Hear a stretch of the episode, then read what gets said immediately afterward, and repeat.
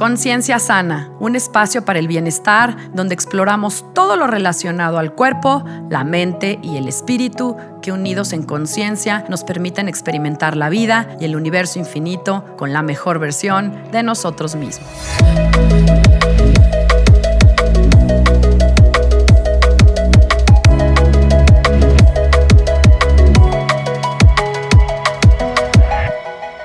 Hola, yo soy Sandra Romero, host del podcast Conciencia Sana, y te agradezco que estés conmigo en este espacio, aquí y ahora.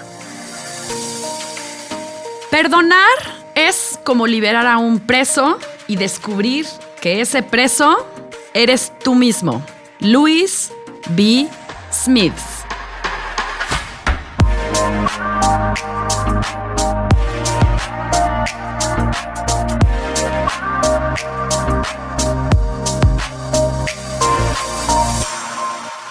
Perdonar y saber pedir perdón pueden ser aspectos, yo diría, fundamentales o cruciales en el camino a la liberación y a la búsqueda de la paz y el gozo. Y por supuesto que esto va muy por encima de las palabras como lo siento o perdóname o no te preocupes, te perdono. El perdón es una emoción profunda en tu interior y cuando esta sucede realmente con el corazón abierto, sucede un cambio verdadero en una relación. Es como quitarte los anteojos y cambiar la visión por completo. Es justo en este punto donde nos daremos cuenta si perdonamos o no. Si mi relación no cambia, entonces no he perdonado y habrá que seguir trabajando en ello. Si verdaderamente quiero sanar la herida, seguir adelante, vivir en paz y salir de mi propia prisión, debo aprender a soltar y perdonar. Lord Krishna, en un hermoso texto muy famoso de la India, compuesto por 700 versos llamados el Bhagavad Gita, que de hecho es, gran, es, es parte de la gran epopeya de esta cultura que se llama el Mahabharata, y que de verdad les recomiendo muchísimo leerla o acercarse un poco a estas enseñanzas, pues describe que las cualidades de un ser que quiere evolucionar en el camino de la vida, pues es que tenga una naturaleza del perdón. Porque cuando perdonamos, de verdad podemos experimentarles como una cualidad que nos libera del dolor, de la angustia, de la herida. Y lo más hermoso es que todos, absolutamente todos, tenemos la capacidad, la cualidad y el regalo y este don de perdonar. El problema es que tendemos a meter o esconder el, el, perdón debajo de la alfombra, debajo del colchón y guardarlo en esa famosa caja de las sombras de las cuales hemos hablado aquí en este espacio. Y mucho tiene que ver el ego acá porque nos juega chueco y es cuando pensamos, pues, ¿cómo voy a perdonar a tal o cual persona que me hizo esto, no? O quién se cree esta persona que, que, que, es para que yo lo perdone. O es que es tan grave lo que me hizo, lo que sucedió, que yo no soy capaz de perdonar.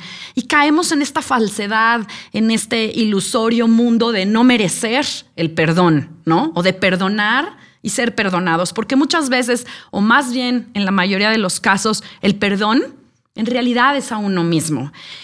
Y está fuerte porque el perdón a uno mismo también tiene que ver con incluso perdonar lo que tú has vivido, las experiencias que, has vivido, por malas o terribles que éstas sean. Pero estamos tan enganchados en el ego que no podemos ser capaces de ver que detrás del perdón nos estamos sanando, estamos liberando las penas, estamos liberando karma, o si quieres ponerlo así, nos estamos deshaciendo de nuestros fantasmas, esos que nos persiguen por las noches y un montón de basura tóxica. El perdón, como lo veremos en este capítulo, nos ayuda a quitar ese dedo de la llaga para curar las heridas abiertas, para sanar de verdad las cicatrices, porque quien de verdad quiere evolucionar, crecer o vivir en paz, tiene que hacer el trabajo del perdón, que es una de las sombras más grandes y pesadas.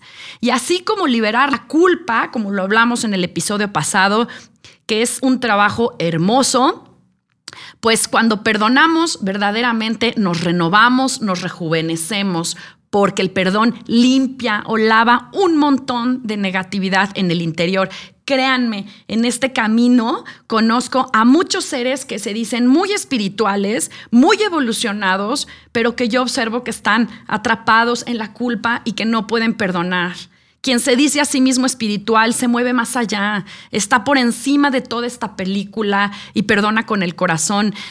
Quien no perdona es como una hermosa gema, pero manchada, sucia, pesada. Es como ver un hermoso cuerpo, pero que tiene todos los órganos vitales totalmente comprometidos. Y el perdón es tan importante que es una cualidad del creador, del gran espíritu. Y es más, por eso en muchas religiones se habla o se enseña de este Dios que perdona. Incluso hay frases que dicen, perdónalo Señor, porque no saben lo que hacen. Aprender a perdonar tampoco no es dejarle esa chambita a Dios, no es este rollo de, ah, pues que Dios te perdone porque yo no puedo. No, Señor, porque esto es seguir con tu carga y con tu dolor y tu encierro. Aprender a perdonar es nuestro trabajo, porque eres tú quien vive esa experiencia. Así que nuestra responsabilidad en este camino para la paz y la sanación pues tiene que ver en entender que eres uno con el Creador. Eres tú o yo quien cuando no perdona, sufre la pena completa. ¿Por qué nos cuesta tanto perdonar? Porque yo sé que el perdón puede ser en muchos casos o para muchas personas el trabajo de toda una vida. Y por eso yo me pregunto, ¿por qué es tan duro este tema, no? Bueno, pues ahí les van algunas pistitas para hacer este trabajo de observación interna, que hay que recordar que debe ser sin juicio, no es ni bueno ni malo, pero que nos puede ayudar a entender dónde estamos parados si es que queremos empezar a trabajar o a evolucionar en este asunto. Uno, pues nos cuesta mucho trabajo vivir en el presente a la mayoría de las personas. Y es que les voy a decir, acorde a varios científicos, la conciencia humana le cuesta mucho trabajo vivir en el presente, porque si se fijan, siempre estamos futureando o pensando en el pasado. Y esto tiene también que ver con ese lenguaje de la mente, es la ardilla o el chango que tenemos en la cabeza. Porque cuando empezamos a recordar las palabras o los hechos o las personas que nos lastimaron, nos atamos a ellos. Pero entre más energía y cabeza le echamos, es como si le agregáramos más y más pegamento al asunto. De hecho, ahí el apego. Entre más apego es más difícil moverse de esa cárcel y por eso el perdón pues resulta un quehacer casi imposible.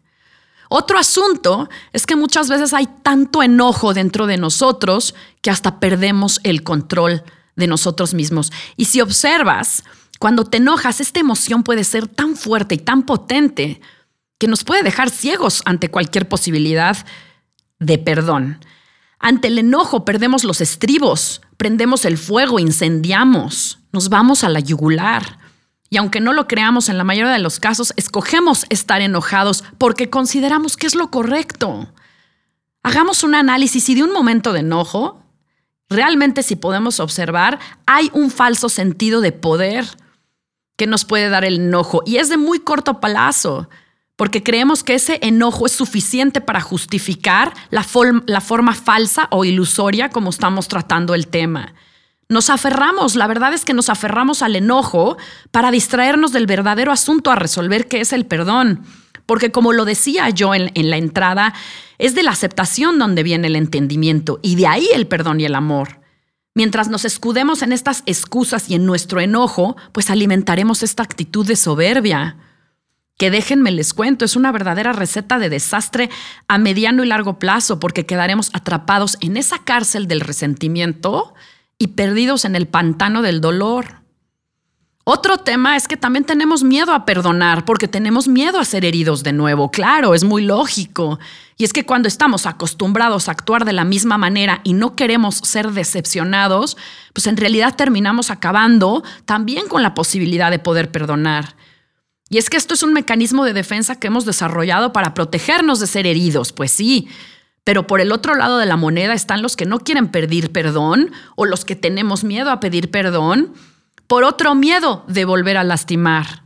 Imagínense qué paradoja, ¿no? Y esto tiene que ver con el punto número uno, porque seguimos revoloteando en estas historias del pasado, en eso que vivimos, en eso que nos dijeron, en los hechos.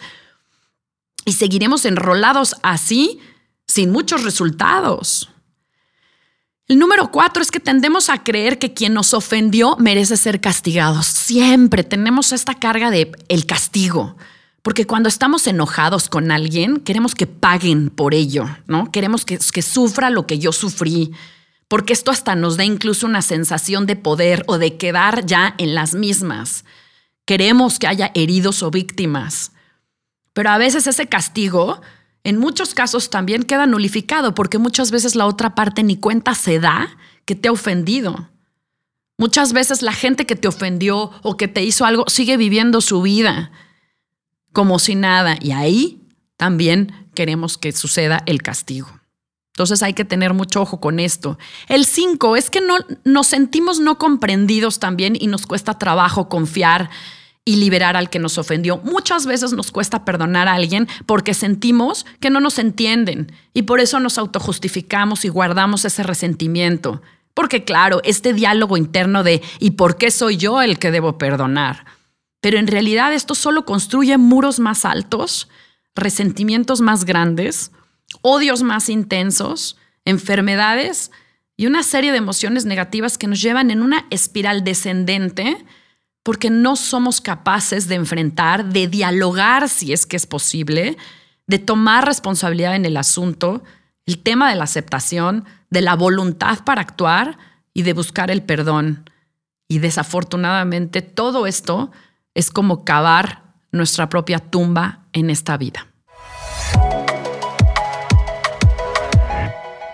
Ahora, ¿qué pasa cuando practicamos o ejercitamos el perdón?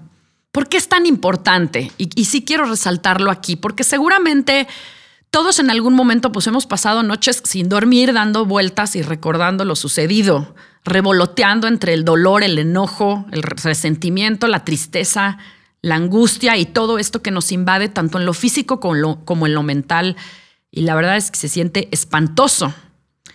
Bueno, pues les voy a platicar en términos científicos, prácticos y médicos las personas que no perdonan, se ha demostrado científicamente que padecen depresiones crónicas, hipertensión o presión arterial elevada, tensiones musculares, dolores en articulaciones, migrañas, problemas cardiovasculares y por supuesto cada día el cáncer se liga mucho más a este tema. Y nunca se han preguntado por qué son padecimientos también del corazón los que más afectan a las personas en el mundo, cardiovasculares, son padecimientos del corazón porque tiene que ver con el amor o la falta de amor y perdón a uno mismo.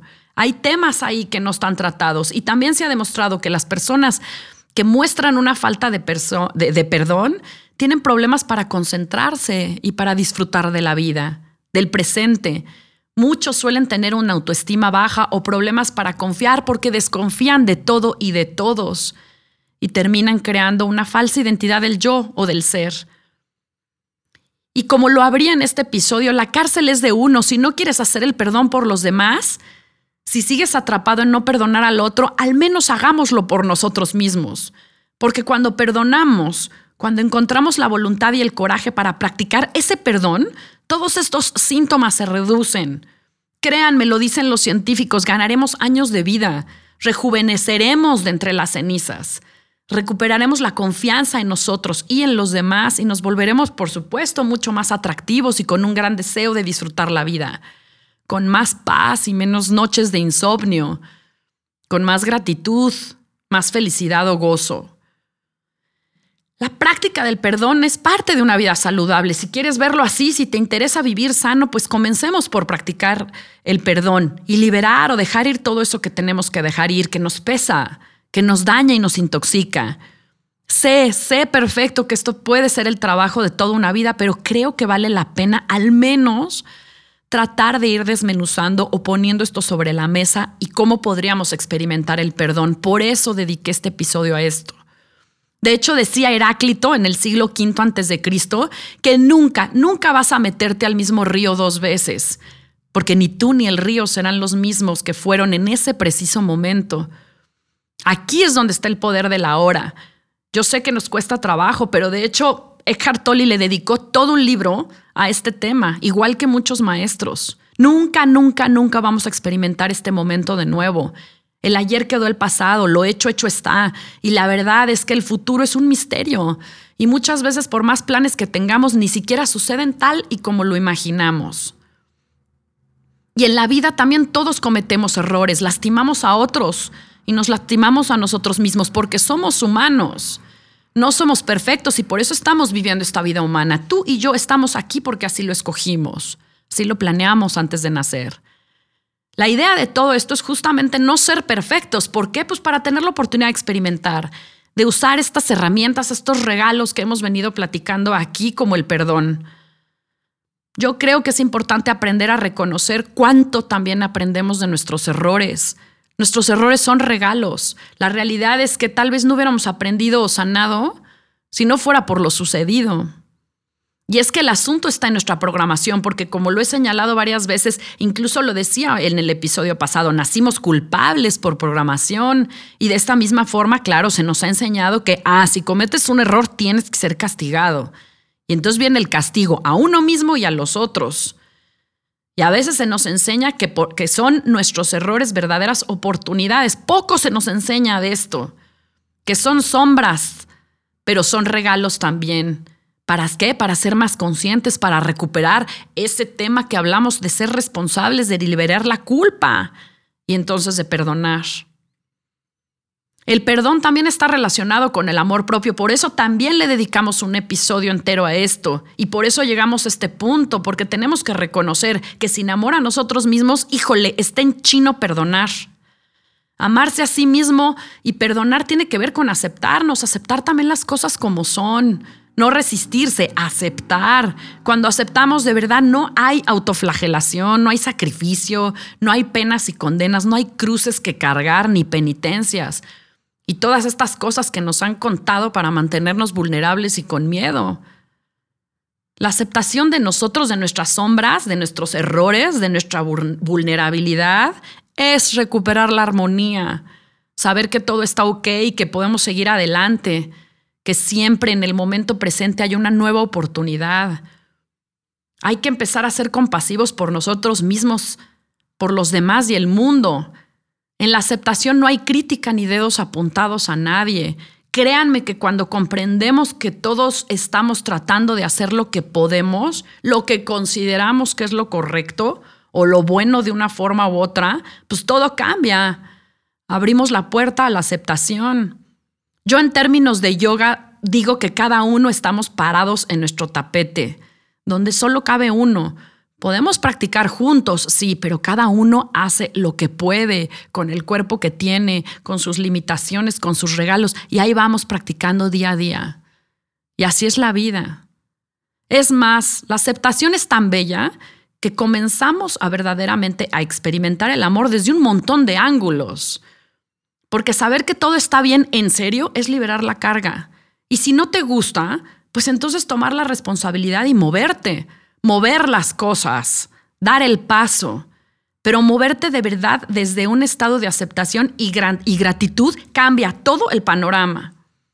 Muchos maestros a lo largo de la historia han señalado que esa negatividad que vemos en otras personas o en la sociedad o en el mundo es realmente una ceguera, nos ciega, es una total ignorancia y una falta de conciencia y comprensión de las cosas.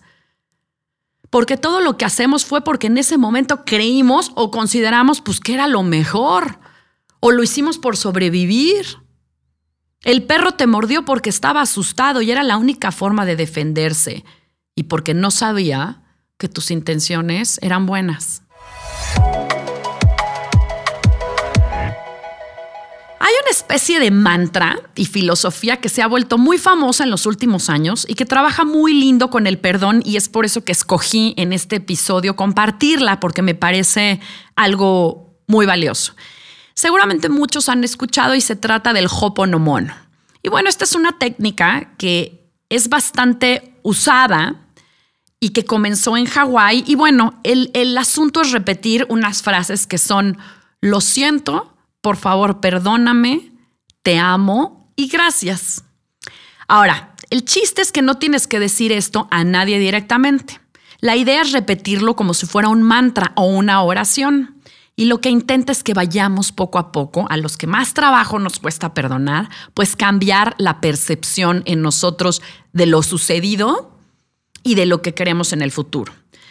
Porque al perdonar en realidad no te estás aventando, sino estás, como lo decía yo en el bloque anterior, estás dejando ir una emoción que es tan poderosa pero que a la vez nos hace sentir muy vulnerados porque hemos sido lastimados. El Hoponomono, dice el doctor Hugh Lin, quien de hecho les voy a platicar, ha trabajado con miles de personas alrededor del mundo con este proceso de repetición, de este como mantra, que no nada más nos ayuda al perdón, como les digo, sino a transmutar esta energía que tenemos guardada y que no nos permite perdonar. Y es como hacerle una petición al universo para recibir amor y reemplazar toda esta energía tóxica que está dentro de nosotros. Y es que el amor está también demostrado que puede lograr accesar esta vibración del amor, accesa la mente, accesa el intelecto, accesa la mente consciente y el espíritu, y entonces nos libera de toda esta energía de baja densidad. El Hoponomono, de hecho, ha demostrado ser una técnica que llega a esta parte del subconsciente. Entonces es una forma como si, como si se borrara el archivo en nuestro software para llenarnos obviamente de amor. Este Hoponomono ha sido tan probado y ha sido tan exitoso que se ha llevado a grupos en las Naciones Unidas, en las conferencias para la paz y bueno, en una serie de sanadores en toda Europa y bueno, por supuesto hoy ya es parte de la Asociación de Maestros en Hawái, donde tiene origen este método, como les decía, y por eso también este nombre. Ahora, ¿por qué repetimos estas frases? Estas de te amo, lo siento, perdóname, gracias. Pues como les decía, no es hacerlo hacia afuera, sino es hacerlo hacia adentro. Y se repite tantas veces sea necesario, por días, semanas, meses o años, lo que tú necesites, o cuando hay algún suceso, evento, personas, asuntos familiares, lo que tú te puedas imaginar que hay en la vida que nos generan esta angustia. Este trabajo del, perdón, pues te libera también y tú dices, bueno, ¿por qué a mí me pasa esto? ¿Por qué a mí me sucede? Entonces, este trabajo del Hoponomono también nos permite empezar a hacernos responsable de lo que sucede y empezar a decir, no es porque a mí, sino para qué a mí me sucedió esto. Que no es lo mismo. Uno lleva siempre la carga de, de la culpa y el otro lleva la responsabilidad consigo, me explico. Y entonces, si yo me hago responsable, pues actúo en consecuencia y puedo utilizar estas técnicas para ayudarme a liberar con este tipo de ejercicios, pues lo que podemos, lo que hacemos es que dejamos de ser nosotros mismos el obstáculo de nosotros, del yo. Dejamos de culpar a los demás, dejamos de ser reactivos, dejamos de ser víctimas y dejamos de quejarnos. Porque como lo dije el, el bloque anterior, el episodio anterior, quien culpa a otros apunta el dedo a sí mismo. El trabajo es no enjuiciar, no es deprimirse por los hechos, sino saber que cuando nos hacemos responsables, pues tomamos acción. Porque créanme que todo eso que vemos allá afuera, todo eso que experimentamos, eso que vivimos, eso que nos toca vivir, lo hacemos también desde adentro. Y por eso es que es importante tomar responsabilidad para cambiar la realidad que está afuera. Si está en tu vida exterior, está en tu interior y hay que procesarlo. El Hoponomono es una técnica que nos puede ayudar a limpiar la mente ayudar, como les decía, a liberar el software. El problema es que lo tenemos que hacer también desde una frecuencia muy elevada. Es muy importante cuando trabajamos con el Hoponomono hacerlo desde una conexión, no desde la carencia, digamos, no desde la, de la desesperación y de la angustia, sino tenemos que hacerlo tomando 100% responsabilidad y hacerlo desde el amor, la gratitud y el perdón a uno mismo. Lo que buscas es hacia adentro. Es desde el te amo, lo siento, perdóname y gracias que hacemos una petición allá arriba al Creador, a la divinidad o a Dios, como tú lo quieras llamar, para hacerlo mucho más poderoso.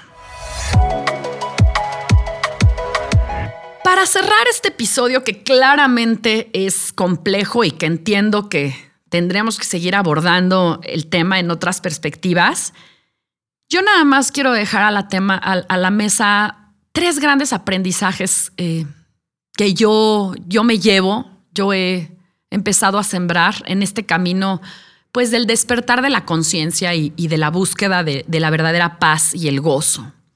Uno, somos víctimas. La verdad es que me atrevo a decir que prácticamente todos nacemos con ese sentimiento de indefensión, como sin poder. Y bueno, para empezar, como dije en el episodio anterior, si nos llenan la cabeza con ideas de que nacemos pecadores y culpables, pues ya comenzamos mal. Pero el problema que yo observo es que la mayoría de las personas permanecen en este estado toda su vida de indefensión. Creemos que ese mundo allá afuera es el que nos tiene que agarrar y del que nosotros nos tenemos que sostener. Y por eso es que buscamos al gobierno, a los vecinos, a la familia, a la sociedad, a los amigos. Por eso vemos a los malos y a los buenos. Y quien sea, pero nos agarramos de alguien. ¿Por qué? Porque creemos que no tenemos poder ni influencia alguna de nada. Creemos que, que somos así resultado o efecto de eso que pasa allá afuera en el resto del mundo. Y por eso nos aferramos y por eso nos apegamos, nos quejamos protestamos y nos manifestamos para luchar y pelear contra todos esos a los que nosotros les damos el poder, esos que nosotros dejamos a nuestro cargo.